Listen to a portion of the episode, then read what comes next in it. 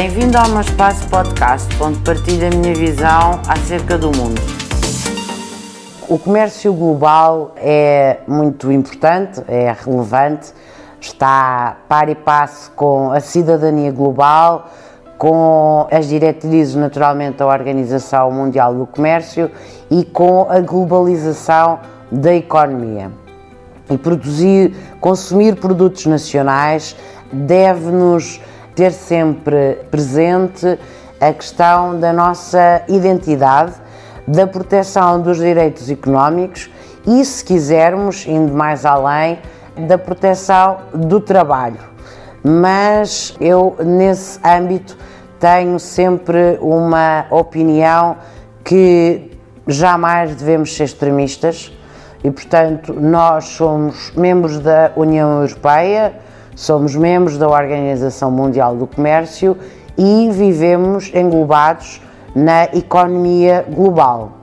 E, portanto, naturalmente que produzir, eh, consumir produtos nacionais deve ser importante, deve ser parte da tal educação para a cidadania, mas eh, aquilo que é eh, mais relevante, se quisermos, para um governante é dar aos produtores nacionais as condições que os tornam tão competitivos como as grandes fábricas de bananas que invadem os mercados mundiais e eh, permitir, por exemplo, aos produtores de cereja do fundão torná-los tão eh, tecnológicos que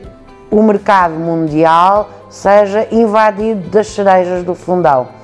Quando falo das cerejas do fundão, posso também falar do vinho do Porto, que é um produto, esse sim, mais globalizado, mas que não deixa de ser um produto nacional. Podemos também falar, por exemplo, dos célebres pastéis de nata, que hoje já vimos várias uh, pastelarias e casas, não só de lusodescendentes, mas de pessoas que tiveram contacto com o pastel de nata e que abriram fábricas e vendem pastéis de nata em muitos pontos do globo. Portanto, consumir produtos nacionais é relevante, naturalmente, mas creio que devemos pensar sempre a jusante e a montante e nunca nos tornar extremistas, porque então poderemos começar a pensar para que fazer parte da Organização Mundial do Comércio, para que existir a globalização. E eu sou intimamente a favor da globalização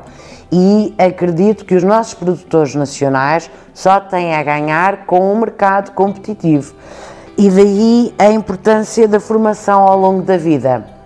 E daí a relevância de termos empresários formados na qualidade de embaixadora portuguesa para a Semana Europeia da, do Ensino e da Formação Profissional, eu tive a oportunidade de constatar a importância que os nossos empresários dão cada vez mais à formação. E, portanto, se tivermos empresários competitivos, se tivermos empresários com graus de qualificação na média dos europeus, eu diria que se tornará natural para os nossos consumidores consumirem produtos nacionais.